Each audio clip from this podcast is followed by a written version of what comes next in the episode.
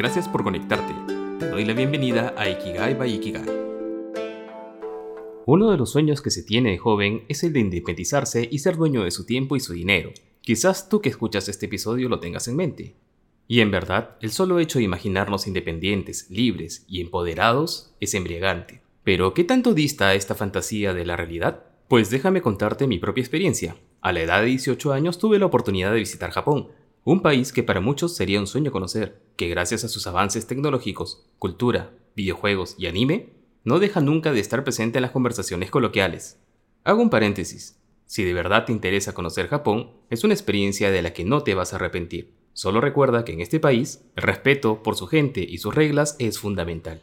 Volviendo al tema, en esa época, si bien vivía cerca de mis tíos, tuve la oportunidad de quedarme solo, dado que mi madre debía regresar a Perú, me encontraba dividido entre la tristeza de separarme de mi madre, pero también existía la emoción de probar la vida independiente. Pero qué oportunidad tan única, me decía. Con mi primer sueldo independiente y sin que nadie me dijera qué hacer, me dediqué a pasear, a comprar golosinas, a escaparme a Kijabara en Tokio.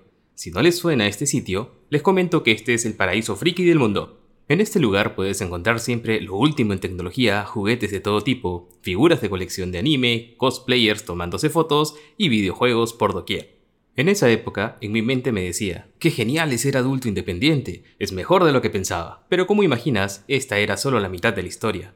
El primer roce con la realidad fue con la comida. Podría comer en restaurantes o comer onigiris, claro está. Los onigiris son esas bolas de arroz con algún relleno o con el alga negra verdosa encima que vemos en los animes o en otros programas de televisión que han hecho referencia. Caí en cuenta entonces que era un estilo de vida insostenible, pues comer en restaurantes era muy caro, por lo que tuve que realizar mis primeros intentos de cocinero, como era de esperarse, no salieron muy bien. Comer arroz casi quemado, comida con exceso de sal o mal sazonada no es muy divertido, ni nada sabroso. Pero vamos, parte de la experiencia y la ganancia de todo eso es que aprendí a cocinar a la fuerza. Así que adquirí la habilidad culinaria.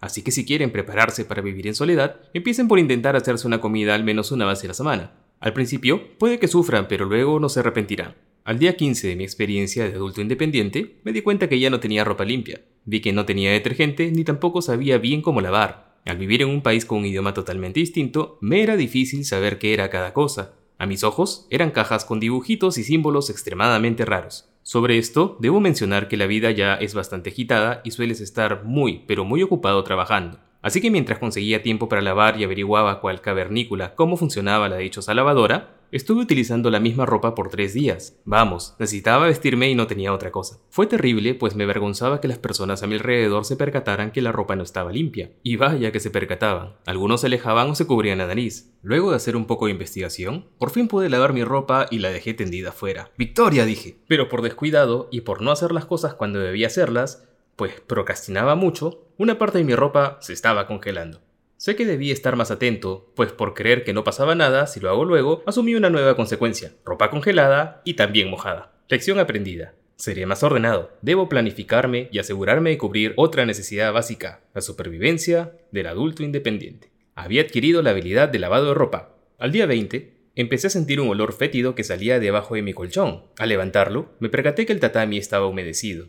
En caso de que no conozcas qué es el tatami, es una esterilla que se usa como piso en una gran parte de las casas de Japón. Entonces miré a mi alrededor y tomé conciencia del desorden en el que estaba viviendo. Bolsas de papa y de otros bocaditos, potes de ramen instantáneo y cosas similares. Vivía en mi pequeño chiquero. Por ello me vi en la necesidad de limpiar y asumir que era un deber que debía cumplir para conmigo mismo y no convertirme en un riesgo biológico para nadie. Así que adquirí la habilidad de limpieza y mantenimiento del hogar. Pues bien, con este descontrol, el sueldo me duró solo hasta el día 28 y me faltaban dos días para cobrar. Al ver mi billetera descubrí que solo tenía 480 yenes, que al tipo de cambio de esa época eran casi 5 dólares, y tenía que decidir entre llenar el tanque de mi moto para ir a trabajar o comer uno de esos dos días que me faltaban vivir. Haciendo un meticuloso análisis, decidí priorizar la movilidad para llegar a trabajar, pues sabía que si no comía dos días sobreviviría, pero sin trabajo no lo lograría. Así que resignado, ese primer día me comí medio paquete de galletas que tenía de la noche anterior y medio pan duro, súper duro, que tenía como una semana. Con lo que soporté ese primer día y sin comer alimento de verdad, yo recuerdo que era domingo, por ello no podía comer el menú de la fábrica donde trabajaba, porque sí, allá te dan tu menú diario, pero te descuentan una suma simbólica de tu sueldo de manera mensual. Al día siguiente, un buen amigo mío que trabajaba conmigo me vio correr casi desesperado al comedor del trabajo apenas dieron las 12 para almorzar y me preguntó qué pasaba pues mi comportamiento era inusual como si no hubiera comido en días. Así que me armé de valor y le conté mi triste historia. Pues le conté que por haber sido desordenado, por haber creído que ser adulto independiente sin vigilancia, podía hacer lo que quería con mi vida y con mi dinero, pero hice mal uso de mi tiempo, de mi dinero y pasé una época terrible. Al escuchar mi historia se echó a reír pero me felicitó por haber sobrevivido a mi propio infierno personal. Al salir del trabajo me invitó a cenar a su casa, esto tan humano y tan noble que jamás olvidaré. Con esta dura lección, aprendí que ser adulto independiente trae consigo muchas ventajas muy simpáticas, pero citando al hombre araña, un gran poder conlleva una gran responsabilidad. Honestamente, una gran parte de nuestra vida está resumida con esa frase. Tienes el poder de ser independiente, de hacer lo que tú quieras con tu tiempo y con tu dinero. Tienes el poder de elegir qué será de tu vida y de tu destino. Así que elige sabiamente, pues el tiempo y los recursos son limitados. Puedes decidir divertirte, pero no sin antes asegurarte de que lo básico en tu vida esté cubierto para que no sufras como sufrió este humilde servidor. La vida enseña y tiene dos métodos comprobados, por las buenas y por las no tan buenas. Esta experiencia fue una de las mejores de mi vida. Si tuviera que volverla a vivir, estoy seguro que lo haría sin duda alguna, pues lo que aprendí cambió mi vida para siempre, y estoy seguro que tú también lo sentirías así.